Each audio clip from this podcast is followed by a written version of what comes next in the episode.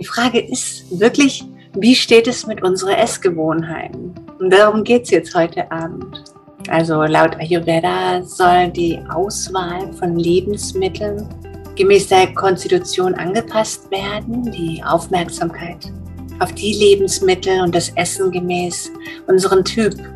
Und ein Thema, das ist eben ein Thema von der ayurvedischen Praktik, die unser allgemeines Wohlbefinden eben stark verändern kann. Und ich freue mich riesig darüber, dass wir hier diese Ayurveda-Expertin und Ernährungsberatung im Gespräch dabei haben.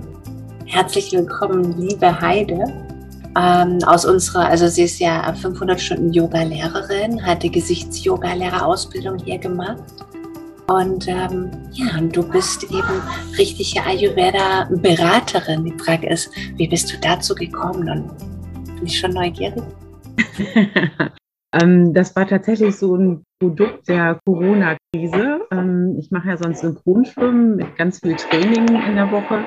Und äh, das war jetzt dann alles, irgendwo läuft ein Drucker, gell? ähm, alles dann weggebrochen und das Thema hatte mich ohnehin interessiert und dann habe ich einfach die gewonnene Freizeit genutzt, um diese Ausbildung zu machen. Habe erst angefangen mit der Ayurveda Ernährungsberaterin und habe dann noch die, ähm, den Gesundheitscoach draufgesetzt. Ja. Genau. Was hat sich dadurch für dich verändert? Ja, man wird achtsamer. Also es sind ähm, viele Sachen, diese, diese Wissenschaft an sich ist ja uralt und äh, viele Sachen sind aber wirklich eigentlich äh, sehr modern ähm, und man kann es toll anpassen. Also es, ja, dieses Vorurteil, das muss alles indisch sein, ähm, bestätigt sich halt nicht. Ähm, Ayurveda steht ja sehr dafür, dass alles möglichst regional ist und aus dem Umkreis. Ähm, ja, und da muss man einfach mal gucken, dass man das ähm, entsprechend dann auch ja, hier anpasst und ja für uns gängig macht. Ne?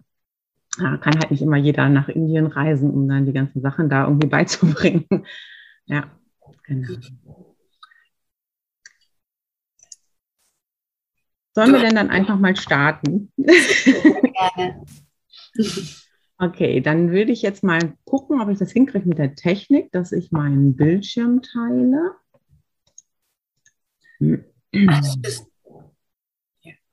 Das war schon mal nicht richtig. so, aber jetzt. Jetzt solltet ihr eine, eine ja, die, die, die erste Folie quasi sehen mit ähm, dem Titel Ayurvedische Ernährung. Ist das so? Sehr schön. Okay. Ja, also wie Patricia eben schon gesagt hat, ist Ayurveda ja bekannt dafür, eben, dass es um typgerechte Ernährung geht. Wir haben ja in verschiedenen Vorträgen jetzt immer schon mal wieder was über die verschiedenen Konstitutionstypen gehört. Und jeder ähm, dieser Konstitutionstypen ähm, hat ja bestimmte Eigenschaften und Neigungen. Und eigentlich ist all das, was man dann so sieht, Ausdruck des individuellen Stoffwechsels. Also das ist dieser Spruch im Ayurveda, auch den haben wir ja schon gehört, ähm, ist nicht du bist, was du isst, sondern du bist, was du verdaust. Und Ziel der ayurvedischen Ernährung ist es eben, die Doshas ins individuelle Gleichgewicht zu bringen und immer auch das Agni, also das Verdauungsfeuer, zu stärken. Und äh, da hört man schon, also das ist ein bisschen diffizil. Es gibt ähm, nicht die eine ähm, Ernährungsempfehlung für alle, sondern es ist wirklich ähm, immer auf dich bezogen und auf deinen Konstitutionstypen. Und ähm, die Ernährung soll halt so ausgerichtet werden, dass die Doshas ausgeglichen werden und eben Agni immer angeregt wird. Und das bedeutet also, dass wirklich jeder Mensch ähm, dadurch, ähm, ja, durch seine Auswahl an Speisen, aber auch durch die Zusammenstellung und die Zubereitungsart eben selber bestimmt darüber, ob so ein Dosha nun ähm, vermehrt oder vermindert wird und äh, die Anteile eben entsprechend im Körper ähm, sich verändern. Und genau darum soll es dann heute gehen. Ich habe gedacht, wir gucken uns mal Menüplanungen und Rezepte von früh bis spät an. Und ähm, ich fange jetzt mal an mit ungesunden Ernährungsgewohnheiten. Ähm, also das geht schon mal los mit der falschen Auswahl. Das heißt, ähm, unangemessene Ernährung für, den, für diese individuelle eigene ähm, Konstitution. Seht ihr das jetzt auch immer, wenn hier Mails reinfliegen? Nein? Okay. Ähm, dann äh, falsche Kombination. Ähm, da ist Ayurveda recht streng, was es angeht, das verschiedene Lebensmittel miteinander zu kombinieren. Da gibt es so ein paar No-Gos. Das Wichtigste wäre zum Beispiel jetzt eine Kombination von sauer und schleimig. Denk mal an Tomate Mozzarella ähm, zum Beispiel oder Joghurt mit Früchten. Das wäre was, was im Ayurveda gar nicht geht oder Milch mit tierischem Eiweiß kombiniert, also Milch in, oder Sahne oder sowas mit Fleisch oder Fisch. Ähm, Ayurveda sagt, das belastet die Schrotas, also die Kanäle in unserem Körper, in denen eben alles transportiert wird. Dann ähm, Essen zur falschen Zeit heißt also nicht an die Jahres- oder an die Tageszeit angepasste Ernährung, hatten wir ja auch schon mal gehört, dass Ayurveda da sehr unterscheidet, welches Dosha eben zu welcher Jahres- oder Tageszeit aktiv ist. Und dementsprechend muss man auch die Ernährung anpassen, damit es eben für das eigene Dosha auch wieder bekömmlich ist. In dem Fall wäre jetzt falsch, zum Beispiel abends äh, frisches Obst oder Salat zu essen oder am Morgen schon mit schweren Speisen anzufangen oder wenn man es auf die Jahreszeiten bezieht, sollte man im Frühjahr, was halt sehr kafferlastig ist, eben auf Milchprodukte verzichten. Ähm, unregelmäßige Mahlzeiten, äh, Unruhe, Stress beim Essen führt generell zu einer Schwächung des Verdauungssystems und damit eben auch zu einer Schwächung äh, der Immunkraft. Also da sollte man auch gucken, dass man möglichst stressfrei die Nahrung zu sich nimmt ähm, ganz häufiger Fehler ist zu viel und auch zu häufig essen. Ähm, gesund wären drei regelmäßige Mahlzeiten am Tag und bei jeder einzelnen Mahlzeit sollte man den Magen maximal zu zwei Dritteln füllen. Und ähm, ja, wir essen halt ganz häufig zu viel und zu oft mit vielen Zwischenmahlzeiten und Snacks und so unbedacht nebenbei was gefuttert. Also das wäre auch ungünstig. Ähm, zu viel saure Nahrung. Da hat man ja auch ähm, in der westlichen Medizin erkannt, dass das schlecht ist. Da gibt es ja eben diese ganzen Theorien mit Übersäuerung und dann basischer Ernährung. Und das ist also im Ayurveda auch. Ähm, gemeint sind Zitrusfrüchte, Tomaten, saure Milchprodukte, Essig und im Prinzip alles andere, was sauer schmeckt, weil ähm, da die Pitta-Erkrankungen, also vor allem Entzündungen, Hautirritationen und so weiter, und auch wieder Schrota-Blockaden ausgelöst werden können. Zu viel schwere Nahrung, ähm, gerade hier bei uns, weil es halt in Hülle und Fülle und sehr günstig ähm, zu haben ist, ist einfach wirklich zu viel Fleischkonsum, aber auch Fisch, Eier, Käse, ähm, Kaffee, Alkohol, Süßigkeiten und ganz besonders natürlich auch Fastfood belasten natürlich Körper und Geist. Ich denke, das ist uns aber auch allen bekannt, das ist jetzt nicht nur Ayurveda typisch ja, ähm, was für eine Person Gold richtig ist, äh, mag halt bei einer anderen Person zu Verdauungsstörungen, Unwohlsein und langfristig dadurch resultierend dann auch zu verschiedenen Erkrankungen führen. Und ähm, darum ist es eben wichtig, dass es gesund und typgerecht und genau für dich und deine Situation passend ähm, das Essen ausgewählt wird. Hm, aber selbst wenn man das tut, dann und wir haben es ja eben schon gehört, Stress ist so ein Faktor, der sehr negativ wirkt. Ähm, selbst wenn ich wirklich so ein ganz für mich und jahreszeitlich und Tageszeit abgestimmtes Menü mir zusammenstelle und nehme das dann unter Stress zu mir, dann wird mir das trotzdem schwer im Magen liegen. Und darum hat Ayurveda ähm, so eine Reihe allgemein passender ähm, Ernährungsempfehlungen ähm, gegeben, die wirklich für alle gültig sind. Und das betrifft eigentlich nicht so, so sehr das Was, sondern eher das Wie wir essen. Und ähm, Essen ist ja wirklich viel mehr als die bloße Nahrungsaufnahme. Es geht nicht nur darum, dass wir unser Leben erhalten, sondern wenn man mal so überlegt, warum essen wir? Das ist ganz oft ja so ein, so ein Seelenstreichler oder so ein Trostfaster, manchmal auch Belohnung. Ähm, man kann sich mit Essen betäuben, Aggressionen runterschlucken oder es gibt so strikte Rituale im Familienverband vielleicht. Ähm, Essen hat auch oft so eine Verbindung zu Schuldgefühlen. Ne? Man sagt ja, oh, heute habe ich wieder gesündigt. Ähm, ja, also das ist äh, alles, was wir so mit Essen verbinden. Und Ayurveda sagt halt, ähm, dass das Wie und mit welcher Haltung wir essen ein, ein ganz entscheidender Punkt ist für die Qualität und auch die Bekömmlichkeit einer Mahlzeit. Und ähm, ja, Ernährung ist ja auch ein Teil unserer täglichen Routine.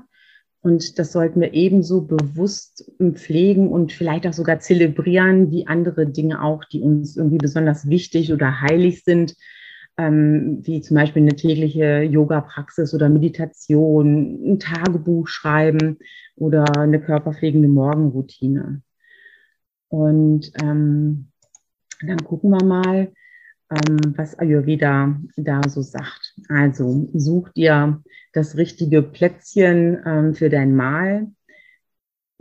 Kennt vielleicht auch jeder so aus eigener Erfahrung, so im Essen, äh, im Stehen essen, zwischendurch auf dem Handy, im Internet surfen und nebenbei mal so den Löffel in den Mund stecken. Das ist natürlich suboptimal.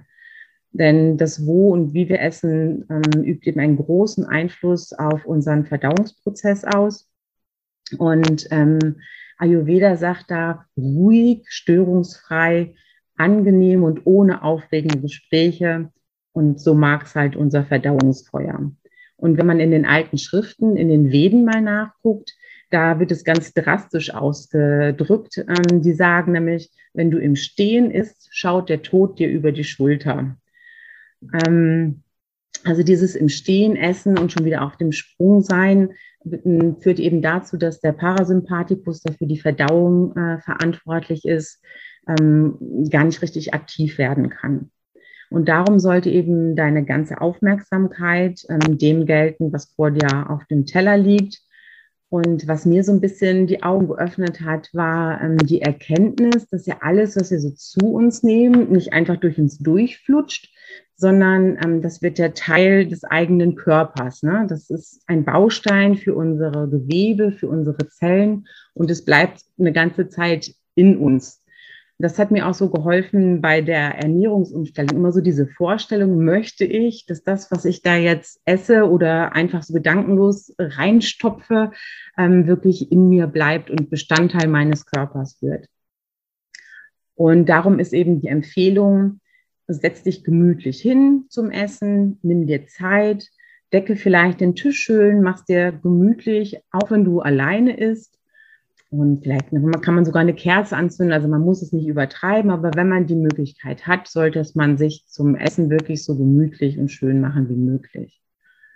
Und ähm, die Bitte wäre einfach, das Zelebrieren mal zu üben und da einfach mal mit einer Mahlzeit am Tag anzufangen und dann mal ins Spüren zu kommen, ob man dann Unterschied merkt. Und ich denke, also das ist eine Sache, die man echt machen soll. Und lass einfach deine Mahlzeiten zu einem kleinen, feinen Fest werden, ähm, bei dem du wirklich deinem Körper die Bausteine bringst, die ihn stärken und von denen er sich auch einfach bedienen kann. Also problemlos das nehmen, was er dann gerade braucht. Ähm, ja, bereite dein Essen in Ruhe und mit Liebe zu oder lass es von jemandem liebevoll zubereiten. Da gibt es ja auch diesen Spruch, Liebe geht durch den Magen. Und wenn man mal so überlegt, auch gerade vielleicht an die eigene Kindheit, Jugend, also selbst wenn die eigenen Eltern logischerweise nicht unbedingt im Besitz von so einem ähm, ja, Michelin-Stern oder Hauben nach Gouen Mio sind, das Essen zu Hause schmeckt irgendwie immer besser. Und ähm, das liegt zum großen Teil auch daran, dass es eben mit Liebe für dich zubereitet wurde. Und laut Ayurveda fließt eben diese positive und liebevolle Energie direkt in das Gericht herein. Also so wie wir hm, die Nahrung zubereiten, diesen Energiefluss bekommt auch das Gericht. Und das Resultat, ähm, wenn ich das liebevoll mache, heißt also, dass ich von diesem, was ich dann zu mir nehme, wirklich auf allen Ebenen gut genährt werde. Und wenn du selbst am Herd stehst, dann wirst du bereits auch ähm, während des Kochens eine Beziehung zu der Nahrung aufbauen. Der Duft beim Kochen ähm, oder schon beim Schneiden von Gemüse und die Vorfreude auf das Essen, die wecken halt schon den Appetit und bringen dadurch eben auch schon ähm, die Verdauungssäfte in Gang. Ähm, halte kurz inne, bevor du zu essen beginnst. Also damit ist gemeint, vielleicht wirklich einfach mal so ein paar tiefe Atemzüge zu nehmen.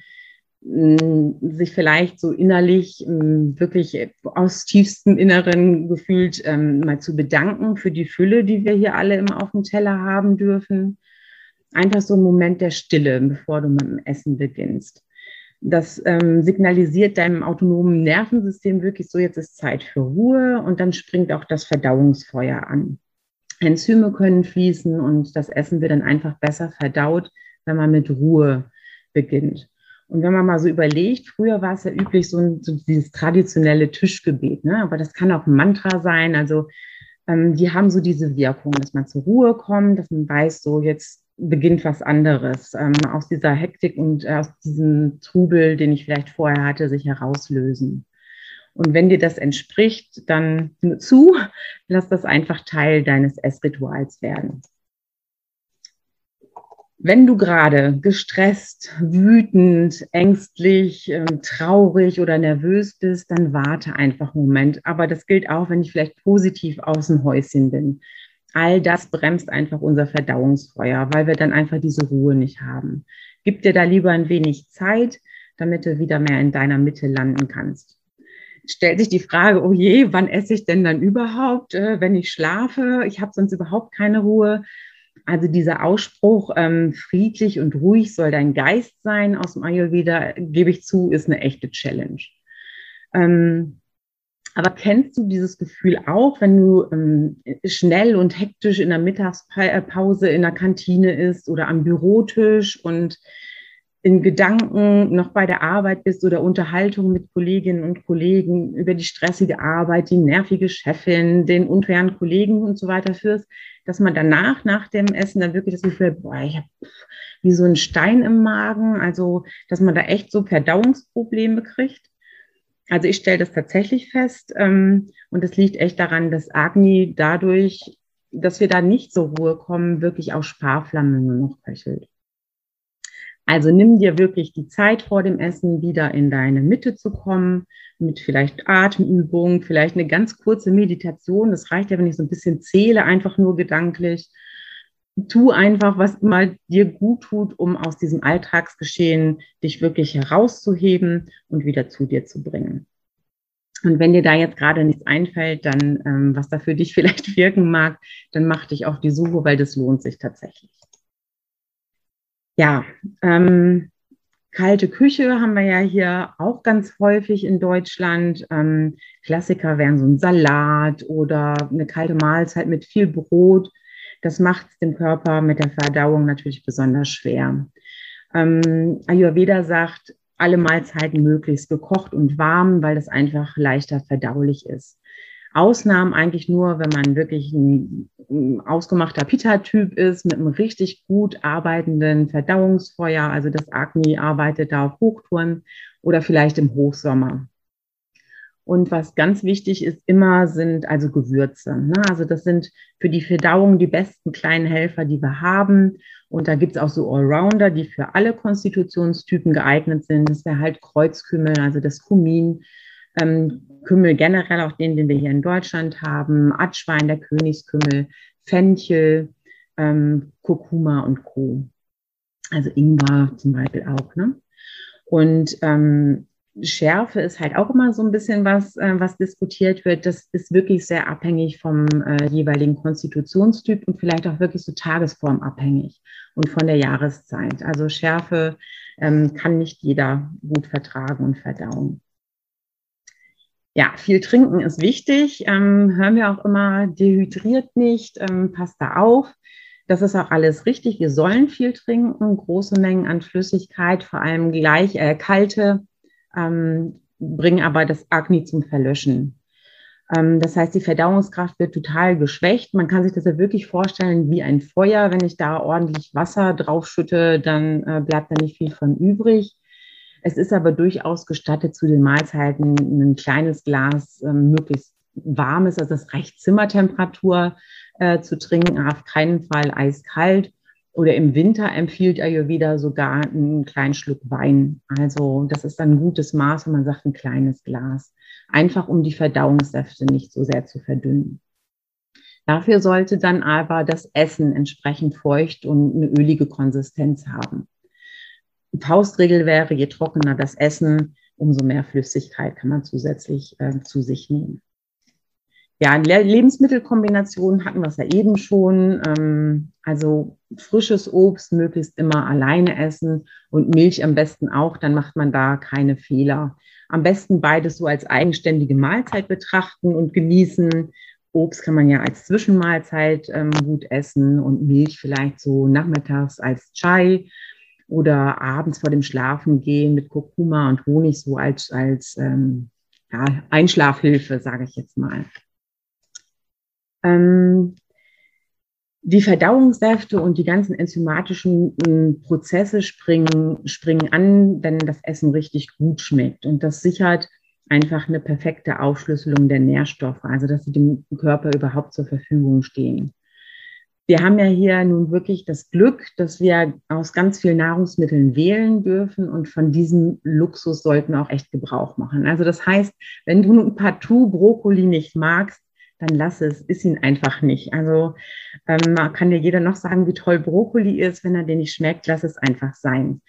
Weil es wirklich wichtig ist, das ein richtig gutes Gefühl zu haben bei allem, was du isst. Also wenn man sich für irgendwas ekelt oder das einfach nicht schmeckt oder man ist auch unsicher vielleicht in der Zubereitung oder über die Qualität ist, aber, uh, ob das noch gut ist, ähm, das ist ungünstig. Besser ist es so, dass man ja etwas haben will und sagt, oh Mensch, da habe ich jetzt richtig Appetit drauf und das schmeckt mir, das ist toll, weil dadurch ähm, ja stärke ich wieder ja so diese inneren Verdauungssäfte und Verdauungskräfte. Weil jegliche Form von, von Zweifel oder Ablehnung der Mahlzeit gegenüber transportiert wieder über das Nervensystem Botschaften, die dann das Verdauungsfeuer tatsächlich wieder schwächen. Ähm, abgelenkt ähm, oder gestresst ähm, essen, dann schlingt man in, Rekordzeit. Weiß ich nicht, ob euch das auch so geht. Ähm, wenn man da so reinschaufelt, dann ist das ganz schnell weg. Der Teller ist leer und man weiß gar nicht wieso. Ähm, man kaut auch gerade so, dass es nicht dazu führt, dass man Erstickungsanfälle kriegt. Ich weiß nicht, also geht euch das auch manchmal so? Ähm, Ayurveda sagt, man sollte möglichst jeden Bissen so lange kauen, bis so eine homogene Masse entsteht, weil dann im Mund schon quasi der erste Verdauungsschritt ähm, durch die Enzyme gestartet wird. Das braucht natürlich seine Zeit und darum gibt es die Empfehlung, möglichst nach jedem Bissen die Gabel wegzulegen. Also probier das mal aus, dein Magen wird es dir danken. Ähm, ich finde es unheimlich schwierig. Ähm, apropos Magen, der sagte eben exakt, wann eigentlich genug ist. Man muss nur genau hinhören. Viele sagen, oh, ich habe sogar kein Sättigungsgefühl mehr. Ähm, das kann man sich wirklich abtrainieren. Aber wenn man langsam ist, ähm, hat man auch die Chance, dieses Sättigungsgefühl zu bemerken. Und wenn man ganz, ganz aufmerksam ist, dann merkt man tatsächlich nach einiger Zeit, dass so ein kleines Bäuerchen kommt. Und das wäre der richtige Zeitpunkt, um mit dem Essen aufzuhören. Also der Magen sollte generell nur zu 75 Prozent gefüllt sein und zwar 50 Prozent feste Nahrung, eben 25 Prozent flüssige Nahrung wie Suppen oder eben das Getränk, was ich dazu nehme. Und ähm, dieses achtsame, langsame Essen ist wirklich eine ziemliche Herausforderung, finde ich, ähm, dass man diesen, diesen winzig, winzig kleinen Rülpser, der da entsteht, äh, nicht übersieht. Ja, und ähm, nach dem Nähren ist Ruhen angesagt. Da gibt's ja auch dieses Sprichwort, nach dem Essen sollst du ruhen. Ähm, oder eben tausend Schritte tun. Also ein kleiner Spaziergang in der Natur ist natürlich auch eine echt gute Option. Ähm, man sollte Ruhen jetzt aber nicht verwechseln mit Schlafen. Also Ayurveda ist strikt gegen Schlafen am Tag. Ähm, nur zur Ruhe kommen, dass der Körper eine Möglichkeit hat, ähm, wirklich zu verdauen. Wenn man diesen Luxus natürlich nach einer knappen Mittagspause nicht unbedingt hat, dann nimm an Ruhezeit, was du kriegen kannst. Also jede stille Minute, die man da hat, ist wertvoll. Und dann generell sollte man mit dem nächsten Essen ja mindestens drei Stunden warten, damit das Verdauungsfeuer dann wieder gestärkt ans Werk gehen kann. Ja, Gibt es da vielleicht jetzt eine Empfehlung, die dich besonders anlächelt oder eine, bei der du dich äh, gerade ertappt gefühlt hast? Dann probier doch einfach mal ähm, in den kommenden Wochen vielleicht aus, eine davon zu einer festen Gewohnheit zu machen und dann vielleicht ähm, eine zweite Veränderung hinzuzunehmen und eine dritte, dass man da einfach so ein bisschen ins Tun kommt. Ähm, ja, das ist eben dieses kleine Schritte, große Wirkung. Das ist auch was Wichtiges, ähm, dass man nicht zu viel auf einmal von sich verlangt, weil dann ist es immer schwierig mit einer Umstellung. Ähm, einfach gucken, mit, mit einem anfangen, mit einer Mahlzeit pro Tag anfangen, da achtsam zu sein vielleicht oder was auch immer man sich dann aus diesen Empfehlungen gerade vielleicht rausgesucht hat. Und beim Essen wirklich das Allerwichtigste nicht zu vergessen, ist auch ganz wichtig, dass das immer ein wirklich sinnlicher und vielleicht auch himmlischer Genuss sein sollte, deine Mahlzeit. Ja, ähm, Ayurveda sagt ja, Gleiches verstärkt Gleiches und gegensätzliche Eigenschaften gleichen sich aus. Ähm, das heißt, diese Balance, die wir da erreichen wollen, ist eben ein individuelles Gleichgewicht der Doshas. Ähm, bei der konstitutionsbestimmten Ernährung ist es unerheblich, ob so ein Dosha einfach von Natur aus ständig ähm, erhöht ist oder ob das nur kurzzeitig eine Störung ist und dadurch aus dem Gleichgewicht gerät. Und diese speziell auf das Dosha ausgerichtete äh, und Dosha ausgleichende Kost sollte so lange ähm, weiter praktiziert werden, bis die diesbezüglichen Symptome verschwunden sind. Also ein Beispiel wäre zum Beispiel Pitta, wenn die ganz viel scharf essen, was sie sowieso nicht sollten, kann es dazu kommen, dass sie echt aggressiv werden oder furchtbar Hitze entwickeln, dadurch vielleicht auch Entzündungen, Übersäuerung und so weiter. Ähm, dass man da einfach guckt, ähm, Pitta-reduzierende Kost ähm, und dann, bis die Symptome eben nicht mehr zu beobachten sind. Ähm, ich habe jetzt hier das nochmal für Vata, wie sich das ähm, darstellt. Vata ist eben von den Eigenschaften her kalt, leicht, trocken, unstet. Wenn ihr euch an den letzten Ayurveda-Vortrag vielleicht erinnert, da war das ja, das ist äh, die, die, die Elemente Luft und, und Äther, also ganz viel Raum, ganz viel Wind. Da ist richtig was los und das kann man eben ausgleichen durch warme, nährende befeuchtende und vor allem regelmäßige Speisen. Also ähm, Vata braucht viel Regelmäßigkeit. Pitta hatte ich gerade schon so ein bisschen angesprochen, zeichnet sich eben aus durch heiße, saure, scharfe, spitze Eigenschaften und kann eben durch kühlende, basische, nährende und milde Speisen ausgeglichen werden. Und Kaffer kann ich jetzt gar nicht lesen, weil ich euch als Bilder davor habe. Da geht es weg, zeichnet sich eben durch schwere, kalte, schleimige und unbewegliche Eigenschaften aus und kann mit leicht verdaulichen, warmen, trockenen und anregenden Speisen ausgeglichen werden. Hier auf der Folie ist das jetzt einfach nochmal ergänzt ähm, um die Geschmacksrichtungen, äh, die da helfen. Also bei Vata ist es eher süß, salzig, leicht sauer und leicht scharf. Pitta ähm, süß, bitter und zusammenziehend und Kapha scharf, bitter zusammenziehend. Ne, das sind also die ähm, Geschmacksrichtungen, die dieses Dosha eben ausgleichen. Und ähm, Doshas sind ja dynamische Funktionsprinzipien, das heißt, das bestimmt unsere ja, körperliche Erscheinung zum einen, aber auch unsere psychische Verfassung. Und all das wird wirklich direkt von dem, was wir essen, beeinflusst. Also das finde ich auch ganz faszinierend, dass man das auch relativ schnell merkt, wenn man da eine Ernährungsumstellung vornimmt und da bewusst darauf achtet, dass man da Veränderungen recht schnell feststellen kann. Ja, mit jeder Mahlzeit steuern wir die Qualität unserer Doshas.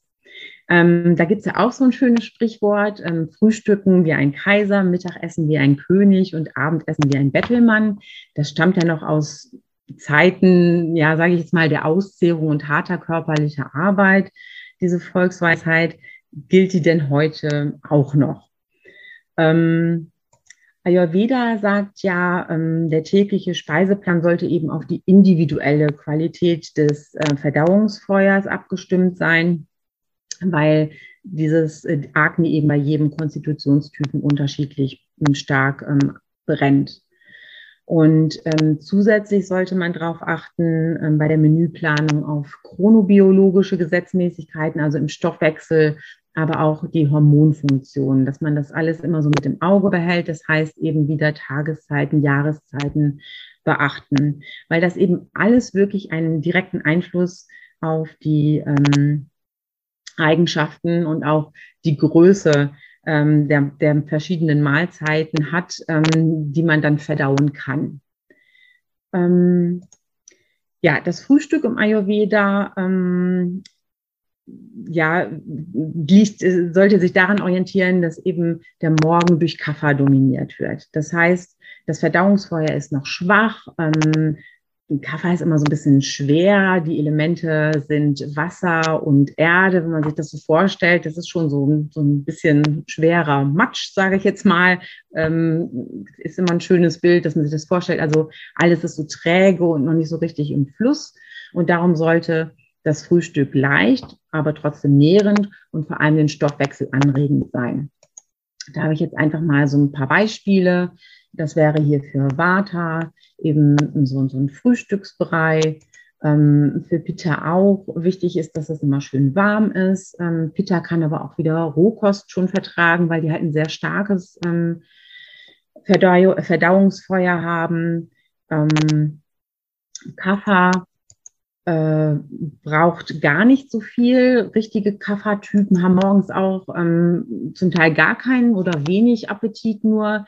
Die brauchen nur einen kleinen Imbiss oder können das Frühstück zum Teil auch ganz ausfallen lassen. Dann die Mittagszeit wird durch Pitta dominiert. Das heißt, so zwischen hm, halb zwölf und halb zwei sollte möglichst die Hauptmahlzeit des Tages eingenommen werden weil eben da die Verdauungskräfte ähm, äh, am, am stärksten ausgeprägt sind. Und mittags kann ich dann noch mal so ein bisschen schwerer verdauliche Speisen zu mir nehmen, wie ein bisschen Rohkost oder tierische Eiweiße, wenn ich das essen möchte. Hülsenfrüchte, Kohlgemüse, alles, was so ein bisschen schwer verdaulich ist, kann eben zur Mittagszeit besser umgesetzt werden. Laut Ayurveda besteht so ein komplettes Mittag, äh, Mittagsmenü. Die machen ja immer ganze Menüs. Äh, das ist nicht nur einfach so ein Tellerchen.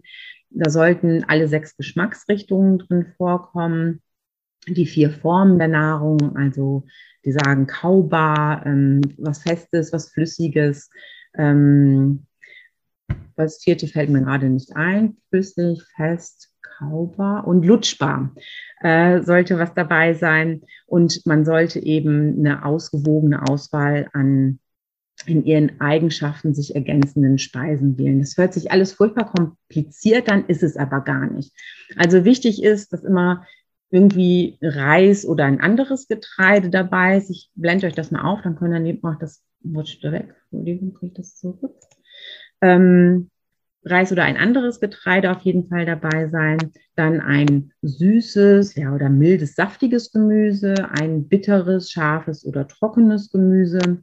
Ein Chutney, das wird im Ayurveda immer sehr gerne gemacht, weil ich mit dem Chutney schon alle sechs Geschmacksrichtungen abdecken kann. Dann bin ich da schon mal auf der sicheren Seite. Ein Proteinträger, entweder, wie gerade schon gesagt, tierisches Eiweiß zur Mittagszeit, Milchprodukte oder Hülsenfrüchte Salat oder Rohkost kann ich mittags essen, aber das sollte dann maximal ein Drittel der Speise ausmachen und eine Süßspeise, also Nachtisch. Da habe ich das auch nochmal für Kaffa zusammengeschrieben. Die Abendstunden ähm, werden dann wieder von äh, Kaffa dominiert. Das heißt, je später ich abends esse, desto höher ist, ist Kaffa. Ähm, und äh, ja, das ist eben aufbauend Kaffa und auch träge wieder, träger Stoffwechsel. Das heißt, ähm, abends ist so die Zeit nach den anstrengenden Aktivitäten des Tages, ähm, da wieder zur Ruhe zu kommen. Und das Abendessen dient eben diesem Ausgleich von Vata. Und ähm, da das eh schon Kaffa-lastig ist, müssen wir auch Kaffa ausgleichen. Ähm, ja, es sollte daher möglichst mal eine warme, saftige und gekochte Mahlzeit sein, die wir dazu uns nehmen, weil das eben Water beruhigt und den Körper stabilisiert. Und da bieten sich eigentlich ähm, milde Gemüsesuppen an. Da bin ich immer gut mit beraten. Und ähm, wenn man das jetzt so sieht, dass Kaffer eben am Abend so dominant ist, dann ist auch irgendwie klar, dass wenn ich nach 20 Uhr noch anfange, großartig ein Abendessen zu mir zu nehmen, das ist dann sehr schwer verdaulich, führt dann im Schluss wieder zu diesen Schroterblockaden, Stoffwechselstörungen und dann im Endeffekt dazu, dass ich dadurch tatsächlich zunehme. Ja, immer dann, wenn unser Agni zu stark, auch das gibt es, brennt oder eben von Vata dominiert ähm, wird, dann haben wir ein ganz unregelmäßiges Verdauungsfeuer. Dann reichen häufig zwei bis drei Mahlzeiten am Tag nicht mehr aus. Dann kriege ich eben diesen Appetit, diesen Jipa auf was Süßes oder einen salzigen Snack so zwischendurch. Und ähm, Wer halt von Natur aus über ein starkes und schnelles Akne verfügt, der braucht ganz häufig auch so ein zweites Frühstück am Vormittag oder ähm, so ein Heißhunger ähm, am, am Nachmittag lässt sich meist eben auch so ein hohes Vata zurückführen. Wenn ich ganz viel Stress habe und alles wieder so hektisch ist, ähm, dann neigt man ja auch dazu und denkt, oh, jetzt brauche ich irgendwie unbedingt was. Meistens der Griff dann so an die Süßigkeiten, Schublade ähm, sollte man halt gucken, dass man es wirklich mit so einem Warte ausgleichenden Snack, was Warmes, was, was mich runterbringt. Ähm, ihr könnt es ja da lesen, äh, zum Ausgleich zu mir nehmen. Ähm, spätestens ab 16 Uhr sollte ich wirklich gucken, dass ich nur noch warme Speisen und warme Getränke zu mir nehme, wenn das irgendwie möglich ist. Und dann gibt es auch noch Leute, die sagen so, oh, so dieses typische Betthupferl. Ich habe abends, bevor ich schlafen gehe, nochmal so richtig Lust, irgendwie vielleicht auf Süßigkeiten oder sowas. Das ist ein Zeichen dafür, dass man einfach mehr ähm, Aufbau und Nährstoffe braucht für die nächste Zellregeneration. Äh, das heißt, man sollte dann tagsüber echt einfach mehr essen. Dann reichen die Mahlzeiten einfach nicht aus. Ja, ihr habt jetzt schon gehört, ich rede immer von warmen, gekochten Mahlzeiten. Also wer sich mit Ayurveda vielleicht auch schon beschäftigt hat, der weiß, also wir kochen da ganz, ganz viel, morgens, mittags, abends, möglichst immer frisch, warm und äh, gekochtes Essen, weil man einfach sagt, dass das wichtig ist für das psychische Gleichgewicht und den Vitalstoffhaushalt. Also wir stehen da ganz viel am Kochtopf und ähm, da fragt sich natürlich so mancher, äh, wie soll ich denn das geregelt kriegen? Wann soll ich denn dann noch kochen? Ich habe sowieso schon kaum Zeit. Ähm, ich muss arbeiten, mich um die Kinder kümmern. Dann habe ich noch Hobbys. Und ähm, die Antwort ist eigentlich ganz einfach. Die ayurvedische Küche ist ähm, lecker, die ist vielseitig, aber zum Glück auch wirklich schnell. Ähm, man kann das wirklich ganz einfach organisieren, indem man sich echt einen Speiseplan macht, sodass ich morgen schon weiß, was ich mittags und abends brauche. Und ähm, kann also zum Beispiel, wenn ich jetzt morgens mir einen Frühstücksbrei koche, parallel dazu schon äh, für mittags mir einen Kitschari ähm, zubereiten oder ähm, einen Gemüsekuskus oder was auch immer, sodass ich dann quasi in einem Arbeitsgang schon für drei Mahlzeiten vorgesorgt habe. Ich kann ähm, vielleicht ein bisschen mehr kochen, als ich aktuell brauche, weil man auch Reste verwerten kann. Dazu muss man natürlich im Ayurveda dann wieder einiges beachten, aber ich kann eben zum Beispiel aus übrig gebliebenen Dingen mir einen Bratling zubereiten oder eine Suppe oder einen Brotaufstrich oder sowas.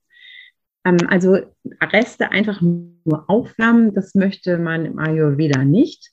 Man sagt immer, dass man etwas Neues ähm, daraus herstellen soll. Also einfach neue Energie reingeben in das Gericht. Das kann einfach dadurch geschehen, dass ich vielleicht einen neuen Gewürzsud ansetze und das Essen hineingebe oder ich ergänze es in weitere frische Zutaten wie Kräuter oder andere äh, Gemüse. Einfach aus dem Alten was Neues machen. Und ähm, dieses Resteverwerten ist gerade bei Hülsenfrüchten eine ganz gute Idee, weil ähm, das, wenn das so ein bisschen durchgezogen ist und nochmal aufgewärmt, nochmal gekocht ist, wirklich leichter verdaulich wird.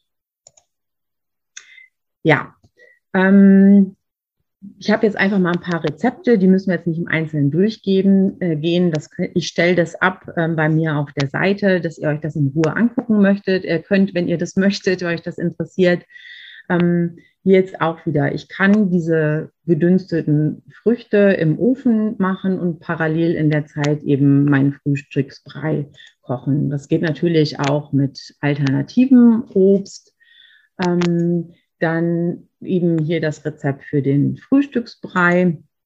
Kann ich auch mit anderem Getreide machen. Wenn ihr euch fragt, was Kamut ist, das ist ein Urgetreide, also quasi die Wildform von Weizen. Das ist so goldgelb und nussig mild im Geschmack. Also das kann man ganz gut machen. Das gibt es auch schon fertig als Flocken. Ähm, Amaranth, denke ich, ist bekannt. Ne? Das ist so ein Pseudogetreide wie Quinoa auch. Das ähm, sind so diese Fuchsschwanzgewächse, die hat man zum Teil sogar auf der Fensterbank stehen. Das sind also ähm, die möglichen Alternativen dazu. Reis ähm, ist im Ayurveda ein ganz, ganz wichtiges Getreide. Ähm, das ist aufbauend, Reis ist nährend und leicht verdaulich und eben dadurch eine wirklich gute Beilage zu proteinreicher Nahrung. Ähm, da gibt es verschiedene Varianten für die einzelnen Konstitutionstypen, wie ich das am besten zubereite. Also Warte ausgleichend, was ich da noch zugeben kann, eben das lehnt sich wieder an an dem, was ich vorhin gesagt habe, was Süßes, leicht sauer ne, und so weiter. Das findet sich dann da wieder. Pitta ausgleichend eher kühlende Gewürze wie Kardamom zum Beispiel oder Kokosnuss. Ähm, Kaffee ausgleichend Pfeffer, weil Kaffee braucht immer so ein bisschen Feuer, um aus diesem Trägen rauszukommen äh, im Verdauungsfeuer. Oder eben Butchers, das ist so ähm, ja, unsere Lebensenergie, das aufzubauen. Ähm, mit Safran kann man Reis auch zubereiten. Das sind die Varianten, die es da gibt.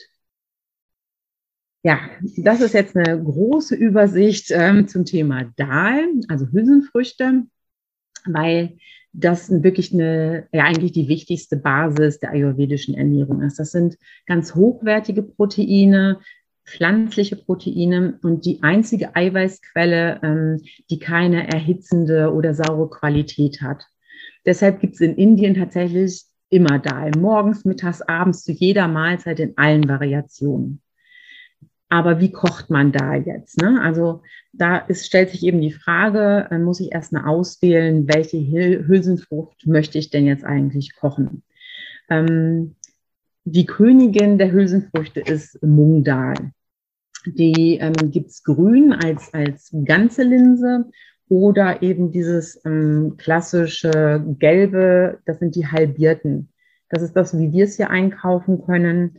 Ähm, und die kommen eigentlich in jedem Ayurveda-Menü zum Einsatz, ähm, auch in der Panchakarma-Kur, weil jedes Dosha und zu jeder Tages- und Jahreszeit das gut ähm, verdaut werden kann. Also das ist wirklich eine ayurvedische ähm, Heilkost, die du immer essen kannst. Dann ähm, ganz bekannt ist Chanadal, also das sind die Kichererbsen. Die gibt's ganz, so wie ich sie hier habe, oder halbiert. Da müsst ihr darauf achten, die müssen sehr, sehr lange eingeweicht werden, weil die eben besonders trocken sind. Und ähm, haben aber dafür einen sehr guten Brennwert, Kichererbsen. Das heißt, sie sind wirklich geeignet für Kaffer, weil kleine Mengen lange satt machen und damit auch für Diabetiker gut geeignet. Aber sie sind eben sehr schwer verdaulich. Deshalb gut einweichen und gegebenenfalls wirklich sehr lang kochen. Ähm, am besten Hülsenfrüchte generell ähm, über Nacht einweichen, dann das Wasser weggießen, also das kann man nicht weiter benutzen. Dann ähm, die Hülsenfrüchte in einem Topf einfach trocken anrösten und erst danach kochen. Und ähm, gerade hier diese, die ich gerade gezeigt habe, diese ganzen ähm, Kichererbsen habe ich jetzt festgestellt, also die muss man echt mehrere Stunden kochen, ähm, damit ähm, man da keine Probleme mit Blähungen bekommt. Also das ist echt äh, sehr faszinierend. Es gibt natürlich neben diesen beiden gerade gezeigten auch noch ganz viele andere Hülsenfrüchte. Ich habe hier mal uh, exemplarisch Uridal noch, die sehen so ein bisschen heller aus ist für Vata eine gute Sache, darum habe ich so ein Riesenglas. Dann diese roten Linsen ähm, gibt's. Die haben den Vorteil, wenn ich mal vergessen habe, meine Hülsenfrüchte einzuweichen über Nacht, dann ähm, die sind sehr schnell weich und bekömmlich, kann ich die mal so zur Not direkt äh, benutzen. Es gibt braune Linsen, Tellerlinsen, also Linsen in allen Variationen. Da muss man sich einfach mal durchprobieren, wie einem das am besten äh, bekommt. Alle Linsen haben tatsächlich, Entschuldigung, eine unterschiedliche Wirkung als Faustregel kann man sagen, Kaffer kann eigentlich alle Linsensorten ähm, gut oder zumindest besser verdauen. Und deshalb sollten Hülsenfrüchte gerade für Kaffer täglicher Bestandteil der Ernährung sein. Vata neigt ja der, vom Konstitutionstyp generell schon eher zu Blähungen und Verst äh, ja, Verstopfungen und ähm, brauchen aber trotzdem auch diese Hülsenfrüchte eben für die Eiweißaufnahme, dann aber mit viel Reis eben mehr als aufbauendes, äh, als aufbauende Mahlzeit.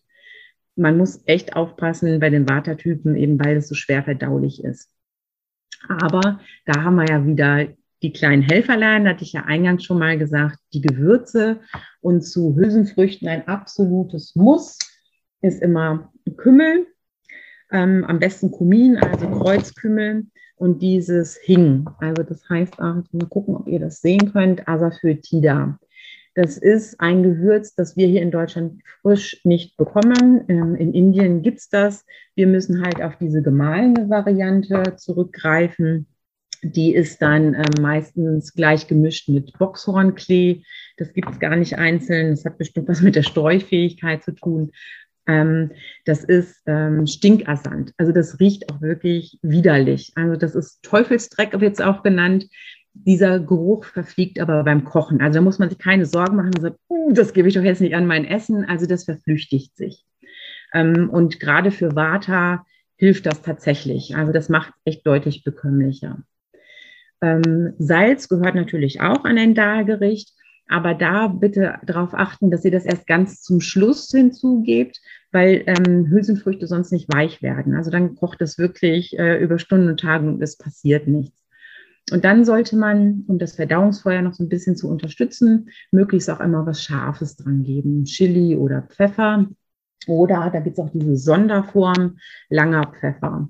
Ich habe leider nur noch, das habe ich selbst gemahlen. Ich hätte euch gerne mal gezeigt, wie das aussieht. Also es sind so, so lange Dolden sieht so ein bisschen aus wie das, was, was halt bei den Birken immer runterhängt, wenn die Früchte ragen. Ist aber bockhart und ähm, Pipali, das ist dieser lange Pfeffer eben, der wirkt mental ausgleichend. Also ähm, die Kerstin Rosenberg, bei der ich diese Ayurveda-Ausbildung gemacht habe, sagt immer, ja, ähm, Pipali macht schlau, schlank und schön ähm, weil das eben Fettverbrennung äh, auch noch ist, also da äh, unterstützend wirkt und eine immunstärkende Wirkung auch hat. Also wenn ich ähm, diesen Pipperli, den langen Pfeffer über mein Gericht noch drüber gebe, macht das quasi den Dahl schon zum Heilrezept. Ja, dann Gemüse ist natürlich auch ein wichtiger Bestandteil, sollte eigentlich immer ungefähr ein Drittel äh, des Hauptgangs ausmachen. Und optimal wird es im Ayurveda zubereitet über so ein Gewürzsud oder mit äh, Sesamöl. Ja, ihr habt es bald geschafft. Äh, das ist jetzt nochmal ein, ein klassisches äh, Mango-Chutney-Rezept.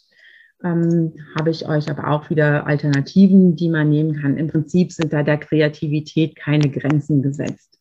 Suppe am Abend ist ähm, immer eine gute Idee weil das eben für alle Doshas wirklich ausgleichend wirkt. Ich habe ähm, Flüssigkeit, ich habe Wärme, ich habe dann logischerweise auch ein Gemüse. Kitschari ist ja jetzt auch schon oft gefallen, das Wort, ähm, ist eben so ein Klassiker auch in, beim, beim Detox, bei einer Panchakarma-Kur. Das ist eben so diese klassische Reis-Dahl-Speise, eines der wichtigsten Gerichte zur Gesundheitsstärkung in der ayurvedischen Küche. Und da habe ich jetzt auch wieder so ein Grundrezept für euch und ähm, möchte euch da nochmal so ein paar typgerechte Tipps mit an die Hand geben, wie ich das variieren kann. Das mache ich einfach ähm, im Verhältnis. Also Vata, habe ich euch vorhin schon gesagt, verdaut Hülsenfrüchte nicht so gut. Dann nehme ich eben nur ein Teil Dahl und drei Teile Reis. Pitta mh, hm, hat ein gutes Verdauungsfeuer, da macht man es hälftig. Und Kaffer lässt man sogar den Reis weg, weil Reis eben nährend ist und Kaffer ja sowieso dazu neigt, leichter zuzunehmen. Die nehmen dann einfach komplett ähm, nur Dahl. Ich will euch jetzt mal zeigen, wie man ein Kitscheri zubereitet. Und zwar einfach nur so ein ganz einfaches Grundrezept. Das kann man erweitern mit Gemüse, ganz nach Gusto. Aber das ist jetzt wirklich mal das Einfache und besteht im Prinzip aus äh, Mungdal, also dem gelben, halbwirten und geschälten Mungobohnen. Das ist erstmal, wie das so aussieht. Und Basmati-Reis.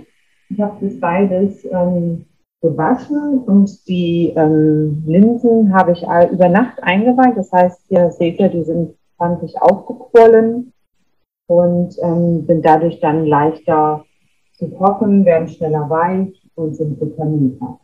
Den Topf habe ich jetzt schon mal vorgeheizt und da gebe ich jetzt meine Linsen.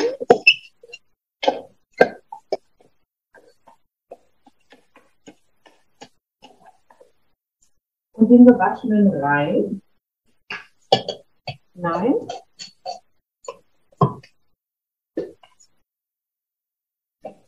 Das Ganze muss man dann kräftig rühren, damit es nicht anbrennt.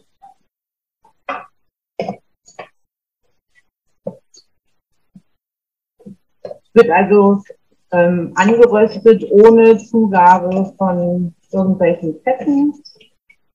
Und das machen wir einfach, damit ähm, das, ja, im Ayurveda sagt man, durch Anrösten wird, äh, werden Nahrungsmittel leichter. Und das heißt in dem Fall, dass sie leichter verdaulich sind.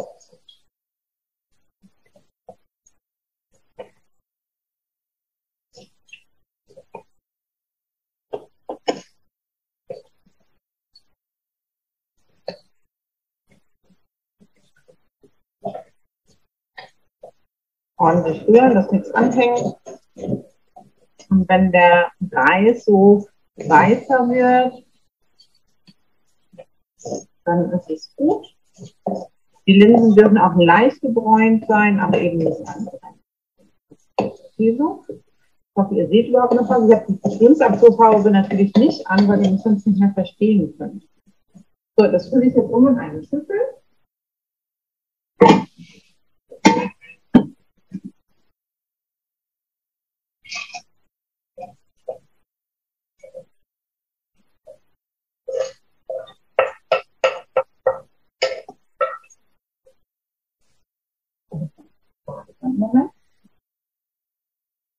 Ja, für einen Kitscheri brauchen wir auch einen Gewürzhut.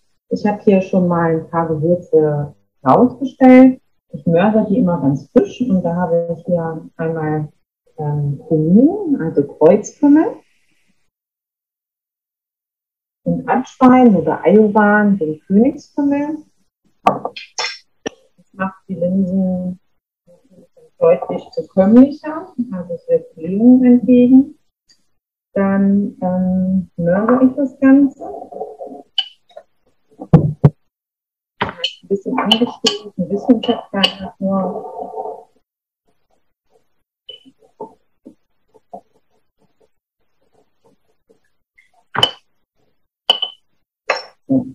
Dann ähm, machen wir dieses Asafoetida. Das ist gerade bei Vata-Leuten ganz wichtig, dass man es möglichst nimmt, wenn man Hülsenfrüchte isst. Unterstützt auch die Verdauung.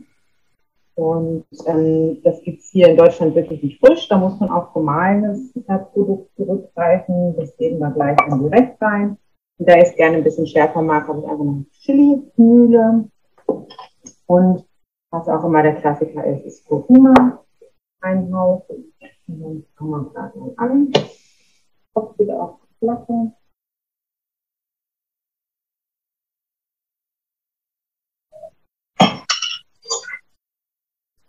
Auch gerne mit Ghee, das ist das ähm, Butterschmalz. Macht Ayurveda generell gerne. So ein Esslöffel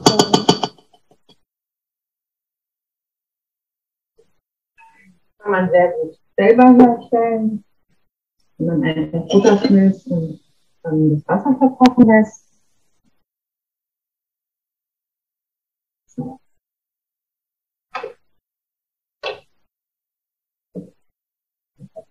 Wenn man den Gewürzgut herstellt, muss man gut darauf achten, dass ähm, man zuerst wirklich diese angestoßene Kräuter reinnimmt Und erst ganz zum Schluss die schon gemahlenen, weil das natürlich alles sehr schnell anbrennt.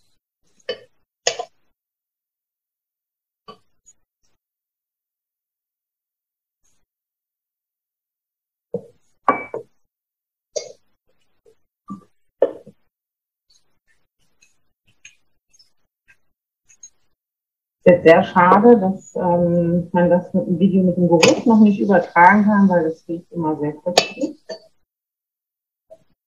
Das ist noch Kurkuma, das braucht man nicht so viel. Wenn man Kurkuma verwendet, immer darauf achten, dass es unglaublich färbt. Also, das kann mit den Verbindungen kommen, so viel Geld.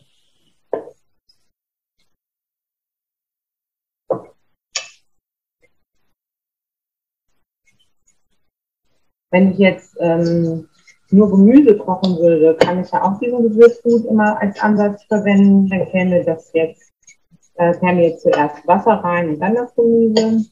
Ich möchte aber gerne die Röstaromen jetzt ein bisschen übertragen wieder auf mein äh, Dahl-Reis-Gemisch. Deshalb ist es dazu.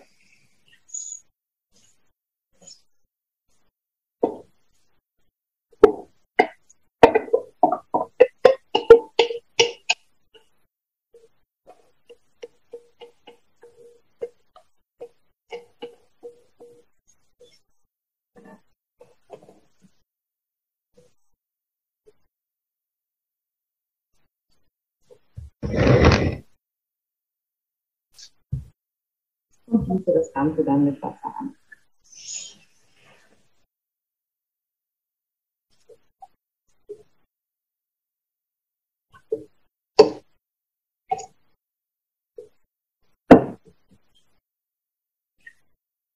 Einmal kräftig durchführen.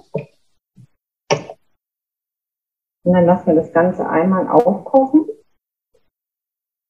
Und danach habe ich dann zwei Möglichkeiten. Entweder ich koche das ohne Deckel, dann muss ich aber die ganze Zeit weiter rühren. Oder ich setze einmal den Deckel auf und dann darf ich aber auch nicht mehr dran gehen. Dann muss ich vertrauen, dass da nichts anhängt.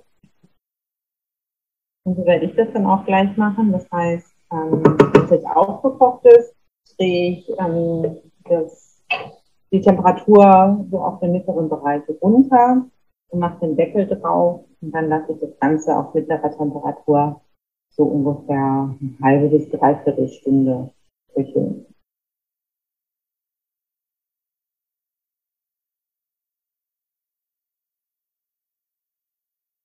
Man kann das mit den Gewürzen natürlich auch einfacher machen, indem man ähm, Gewürzmischungen, wie hier zum Beispiel dieses Garam Masala verwendet, ähm, da sind dann Koriander, Kreuzkümmel, Ingwer, Schnapperpfeffer, Zimt, Knoblauch, Kardamom und Nelken drin. Kann ja jeder mal gucken, was er so äh, für sich am liebsten hat. Also da kann man komplett variieren. Wichtig ist, dass man Gewürze hat. Wichtig, denke ich, sind auch vor allem diese Kümmelsorten, die es eben wirklich leichter verdaulich machen. Und äh, ansonsten kann man das nach Gusto anpassen. Man kann ja auch mal dran schnuppern, was einem an dem Tag gerade gut gefällt. Man kann das dann variieren. So, hier kocht es jetzt. Ich drehe es runter. Deckel drauf. Und dann bis später. So, jetzt ist eine halbe Stunde vergangen. Schauen wir mal. Oh, das sieht gut aus. Ein ordentlicher Schlons. Alles ordentlich weich gekocht. Gebe jetzt ein bisschen Petersilie dazu. Frische Kräuter sind immer gut. Die Bitterstoffe helfen auch der Verdauung. Dann haben wir das Ganze ja noch nicht gesalzen, weil Salz ähm, das behindert, dass die Hülsenfrüchte schneller gar werden. Also die bleiben bockhart, wenn man schon vorher salzt. Also das machen wir jetzt auch noch. Nehmt da bitte am besten ein Steinsalz. Ayurveda unterscheidet da die Qualitäten von Meersalz und Steinsalz. Und Steinsalz gewinnt da eindeutig auf der besseren Seite. Und immer wenn wir Hülsenfrüchte kochen, ist es natürlich auch gut, wenn wir noch ein bisschen Säure, also ein bisschen Salz Kohlensaft dazugeben. Auch das hilft dem Körper bei der Verwertung dann der Inhaltsstoffe und bei der Verdauung.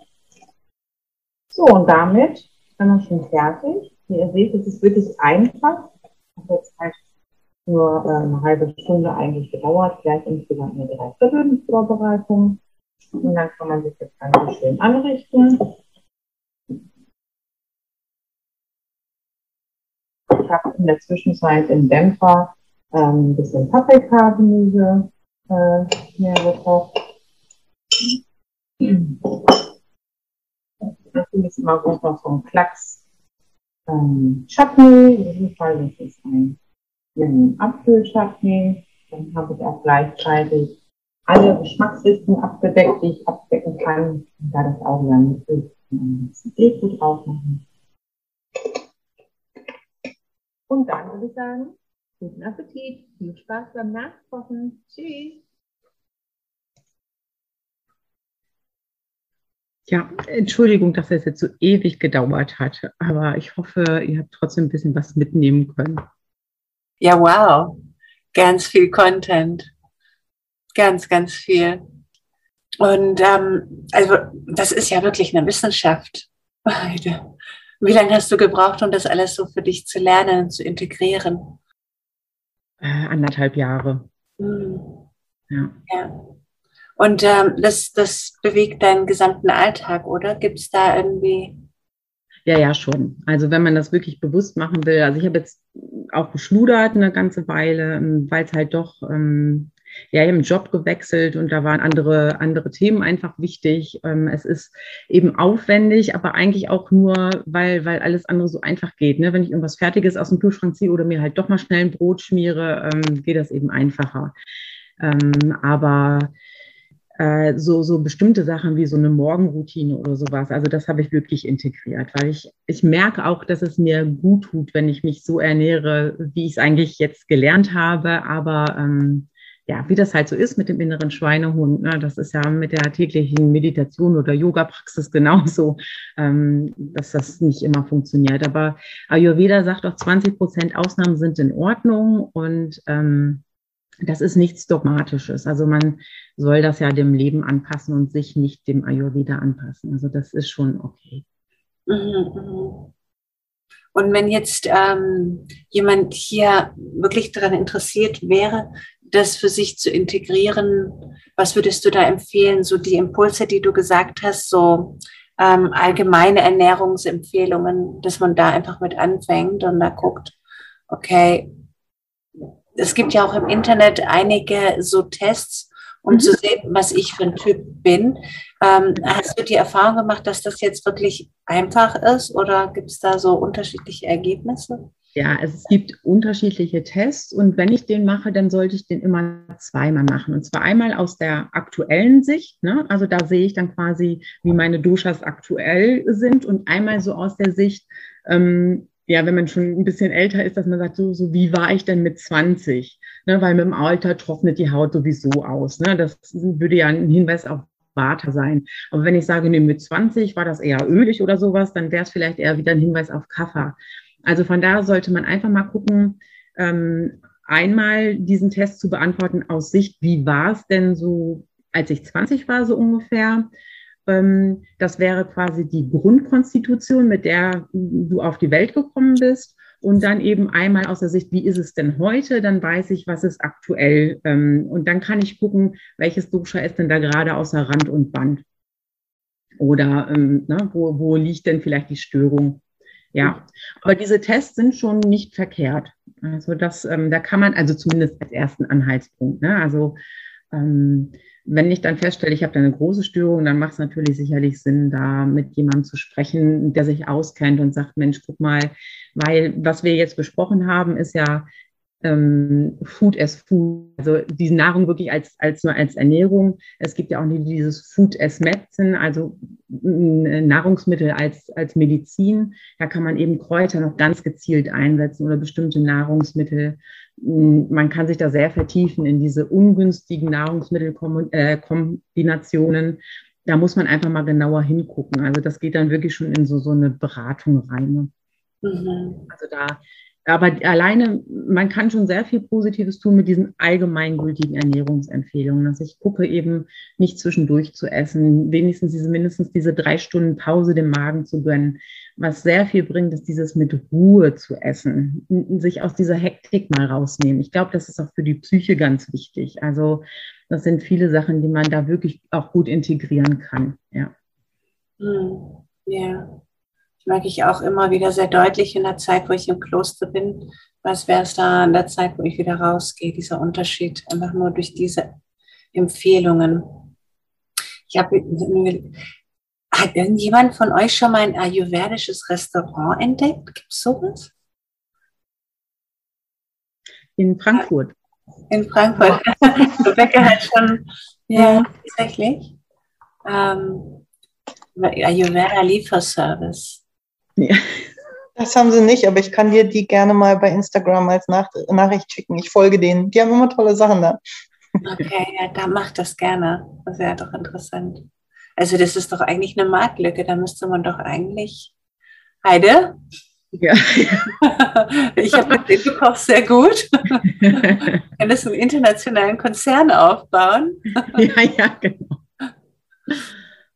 Ja, also es, es, gibt auch tatsächlich einen ayurvedischen Lieferservice. Also ähm, die liefern nicht fertig gekochte Sachen, sondern die liefern so, so eine Kochbox sozusagen ähm, für zehn Tage, glaube ich. Ähm, ich müsste mal suchen, ob ich die nochmal finde. Das ist äh, auch irgendwie so eine bei Instagram echt Folge, die das da mal ähm, ausprobiert hat und das ganz gut fand. Ich habe es noch nie probiert, aber gibt es. Mhm könnte auch wirklich interessant sein, weil ich erinnere mich daran, wo ich ähm, die Panchakarma-Kur einfach mal zu Hause machen wollte, wie lange ich gebraucht habe, um diese äh, Mungobohnen da zu finden. Also das war eine Doktorarbeit und dann habe ich dann irgendwann, habe ich sie dann online bestellt und ohne es zu merken, habe ich wohl ein Abo abgeschlossen und dann habe ich jetzt so einen Berg zu Hause, weil da wusste ich wieder nicht, wie ich das wieder kündige. Also es war wirklich nicht leicht. Ähm, so äh, ganz alltagstauglich war das für mich jetzt nicht. Also ich wäre, glaube ich, eher der Boxmensch. Box holt, dann kann man sich drauf verlassen. Regine. Heute nicht? Jetzt. Jetzt? Okay, gut. Äh, ich habe eine Frage, Heide. Wie lange äh, ernährst du dich schon so? Und was hast du gemerkt, äh, sag ich mal dann so nach vier Wochen oder so, was, was ist mit deinem Körper passiert oder mit deiner Seele oder ja, was ist passiert? Was für einen Unterschied hast du gemerkt? Es ist ja nun wirklich also eine komplett andere Art, sich zu ernähren, als wir das hier in Westeuropa machen oder in Deutschland. Es ist kein Sauerkraut mit Kartoffelbrei mehr, ja? Ja, muss man einfach mal so sagen. Es ist, äh, kommt auch aus einem ganz anderen Kulturkreis. Es sind komplett andere Gewürze. Es sind andere Zutaten.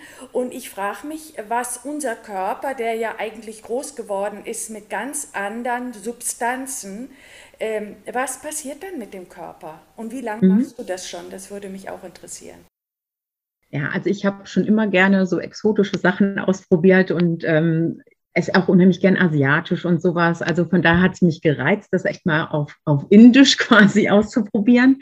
Ähm, es ist aber nicht erforderlich. Also das ist schon ganz gut, was du gerade gesagt hast. Also dieser Ort ähm, spielt im Ayurveda auch eine große Rolle. Also man sollte eigentlich eher das essen, was vor Ort wächst und mit dem ich aufgewachsen bin. Also Sauerkraut mit Kartoffelpüree ist eigentlich eine super Sache, wenn ich den Kartoffelpüree, das Kartoffelpüree nicht unbedingt mit Milch anrühre, sondern vielleicht eher mit Wasser oder mit einer pflanzlichen Alternative, ne? damit ich eben nicht diese Kombination habe. Aber zu deiner Frage, ich mache das eben seit ja gut zwei Jahren, das dritte Jahr jetzt. Also wie gesagt, ging ja mit Pandemie los.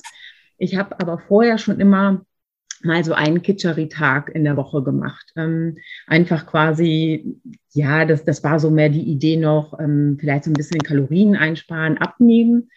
Ähm, nachdem ich das jetzt komplett umgestellt hatte, ähm, habe ich, also ich bin so, so ein Warter-Typ, ne? also so Hans Dampf in allen Gassen und für alles total schnell zu begeistern, aber mit dranbleiben wird es manchmal ein bisschen schwierig und dieses äh, abends Gedankenkarussell, nicht zur Ruhe kommen, so eine innerliche Unruhe. Also das habe ich bei mir ganz stark gemerkt und das ist echt besser. Also wenn ich wirklich es hinkriege, drei warme Mahlzeiten, dann hilft mir das schon unheimlich weiter. Also ähm, und ähm, also ich habe auch wirklich dieses Vata-typische ähm, Verstopfungsproblem immer gehabt. Ähm, also wirklich, solange ich zurückdenken kann, und habe da also in der westlichen, also es ist wirklich richtig schlimm. Ne? Also ähm, die haben, meine Hausärztin hat dann gesagt, ich soll ganz viel Rohkost essen, einfach als Ballaststoff und dann würde das schon gehen. Das hat überhaupt nichts gebracht. Also ich habe das dann wirklich kiloweise täglich Rohkost in mich reingemampft mit ähm, nicht dem gewünschten Ergebnis. Und Ayurveda hat mir da wirklich die Augen geöffnet, dass man sagt, das war total kontraproduktiv. Also da konnte mein Körper überhaupt nichts mit anfangen. Aber wenn ich dieses warm, weich gekocht, also ich kann eher sogar matschig und mit viel Ghee, also ölig, dann kann ich auch auf die Toilette. Also ähm, das ist das, was mich so überzeugt hat, wo ich gesagt habe, okay, das passt. Ne? Also das ist in sich logisch. Es ist am Anfang sehr komplex und kompliziert. Ähm, es ist halt eine Wissenschaft, aber ähm, man merkt es relativ schnell, dass es gut tut, wenn ich mich konstitutionsorientiert ähm, ernähre. Ja.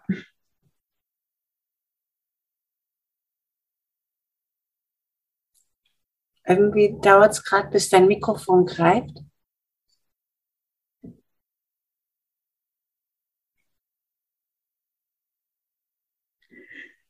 Vielleicht kommst du näher. Äh, funktioniert jetzt, jetzt, jetzt geht's okay. wieder.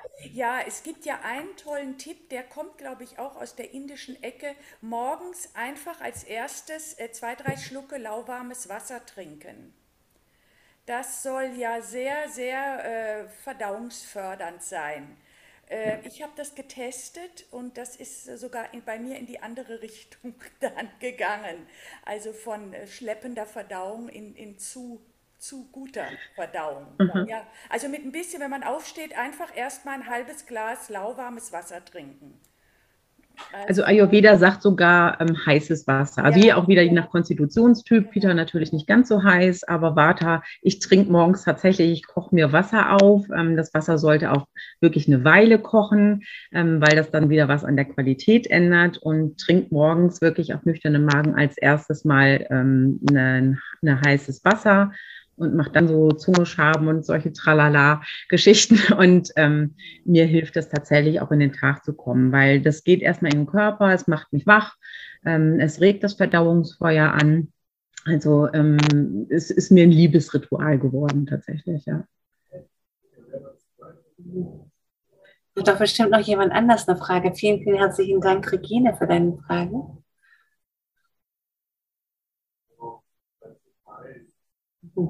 Richtig. Wow. Sehr clever. Kommt die späte Stunde in den Geist. Wie viele von euch würden sowas ähm, nach diesen Impulsen ähm, in ihrem Leben integrieren wollen? Ein Handzeichen. Also schon, ne? Okay. Ah, doch, einige. Ja. Und ähm, ja, ähm, demnächst oder in Kürze? Gibt es da jemand, der sagt, ich bin so weit, es kann losgehen? Keine, ja, Rebecca? Also ich tue das sogar schon und zwar in Ansätzen seit Anfang des Jahres. Ich habe es tatsächlich mal einen ganzen Monat geschafft, im Januar mich ayurvedisch zu ernähren. Das hat mir total gut getan. Ähm, und dann kam der Stress und der Arbeitsalltag und wie es halt so ist jetzt. Ähm, aber so ein paar Sachen habe ich ähm, tatsächlich beibehalten. Heißes Wasser trinken morgens, Zunge schaben, Öl ziehen und äh, warmes Frühstück. Ähm, ich frühstücke erst um 13 Uhr, aber also warmes Mittagsstück, wie auch immer. Ähm, und ähm, esse sozusagen nur gekocht, weil ich ja, weil ich abends auch eine warme Mahlzeit zu mir nehme. Aber ja, ich werde das auch noch mehr wieder forcieren, weil es mir einfach wirklich gut tut. Mhm. Inwiefern? Also nochmal anhängen an die Frage von Regine.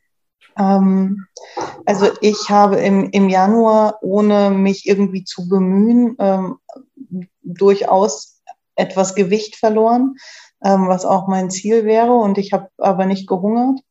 Und ähm, ich habe irgendwie das Gefühl, energiegeladener zu sein, mich ein bisschen, ähm, ja, äh, ein bisschen wohler zu fühlen. Und ich habe ähm, ich, ich äh, habe ein Problem. Ich versuche herauszufinden, was mein Dosha ist. Ich finde es nicht raus. Ich glaube, ich muss wirklich mal zum Berater gehen, ähm, weil ich äh, setze schnell Fett an, aber bin total gestresst und ganz schnell im Stress, bin aber auch straight und Peter-mäßig unterwegs. Ich weiß gar nicht, was ich alles bin, aber ähm, ich habe das Gefühl, das gleicht mich insgesamt aus. Also in all diesen wilden Ausprägungen, die da hoch und runter mir immer wieder passieren, gleicht mich das aus.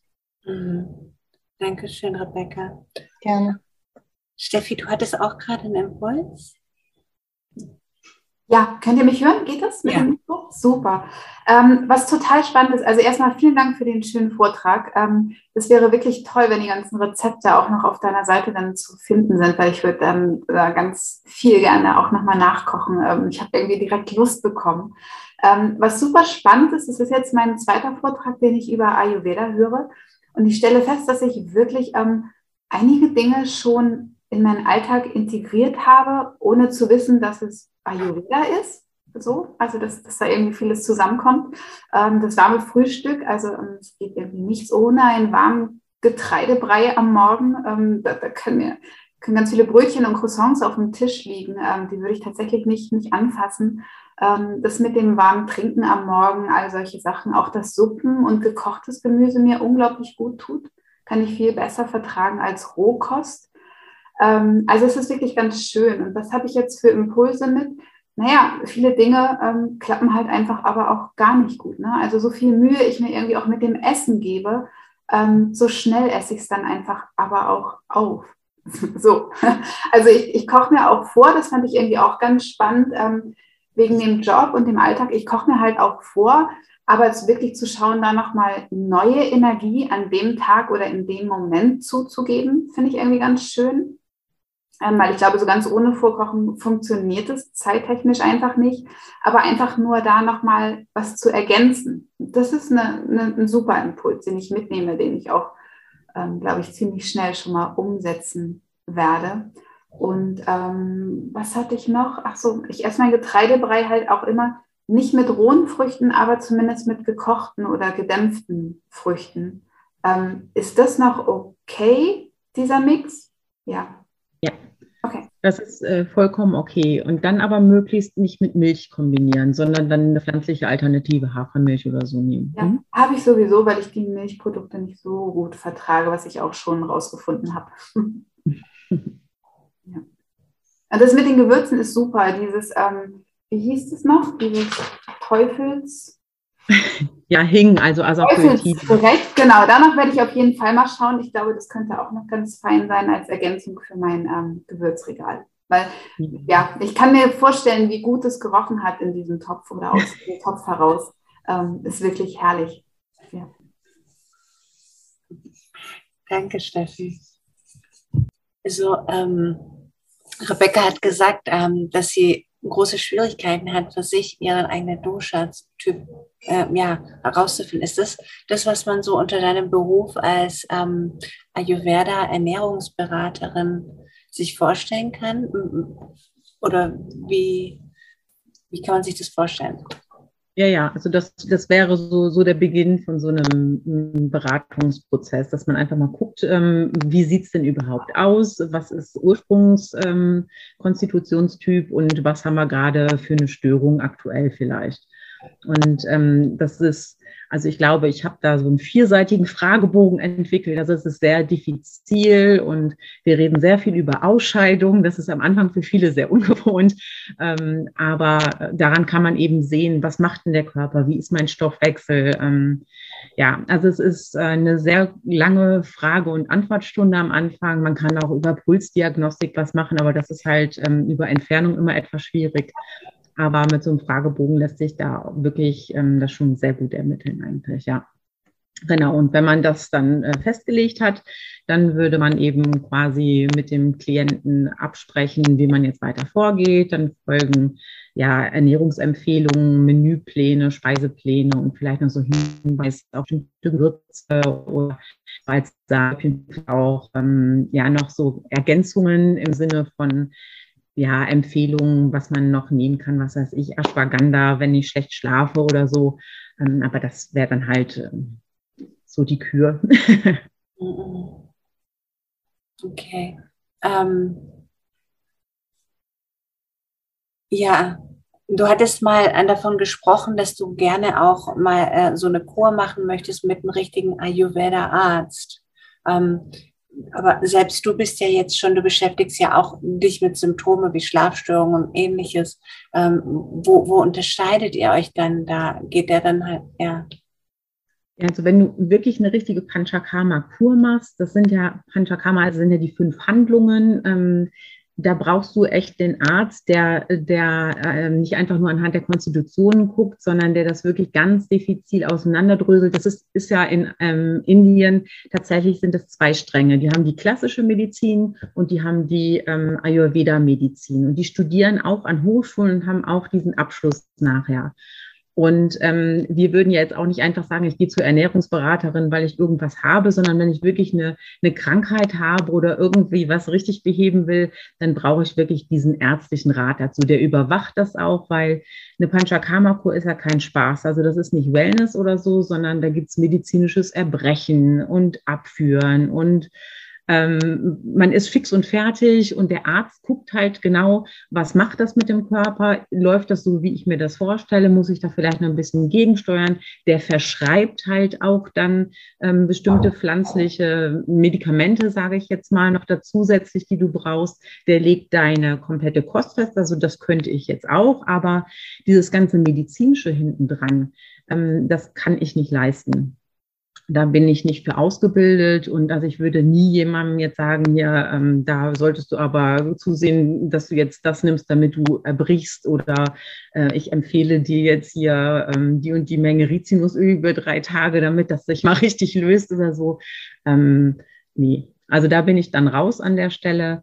Und ähm, in der Panchakarma-Kur haben wir ja auch noch diese ganzen ayurvedischen ähm, Anwendungen, wie Massagen, also Abhyanga und ähm, Stirngüsse, Stempelmassagen, da gibt es ja auch schöne Sachen, dass dann, ähm, da braucht man dann eben wieder jemanden, der in dem Bereich ausgebildet ist. Ne? Also das kann man nicht so. Das, was ich jetzt gelernt habe, ist wirklich dieses Beratende, was Ernährung angeht, aber auch eben durch diesen Gesundheitscoach habe ich natürlich schon so Ansätze, wenn jemand Heuschnupfen hat oder ähm, Unverträglichkeiten, sonstige Allergien, diese Schlafstörungen, ähm, Frauenbeschwerden oder so. Da kann man schon viel machen, einfach nur über Ernährung. Aber alles, was darüber hinausgeht, ist eben Sache eigentlich von einem Ayurveda-Arzt. Ja. Entscheidend ist jetzt eben diese typgerechte Ernährung der Doshas und ähm, die richtige Zubereitung. Es soll zum Großteil warm sein. Und nach dem Prinzip Gegensätze gleichen sich aus, sollte die tägliche Ernährung immer besänftigend von ausgeprägten Eigenschaften dienen, wenn ich das so richtig verstanden habe. Also ganz, ganz liebes Dankeschön, Heide, dass du hier äh, wirklich einen sehr, sehr informationsreichen Vortrag ähm, ja, äh, uns geschenkt hast. Und ähm, danke. Ein ganz herzliches Dankeschön. Licht in unserem Herzen. Größtes Licht. Danke euch auch für eure Präsenz, eure Teilnahme, eure wertvollen Fragen. Und ich wünsche euch viel Erfolg bei dem, was ihr euch vorgenommen habt.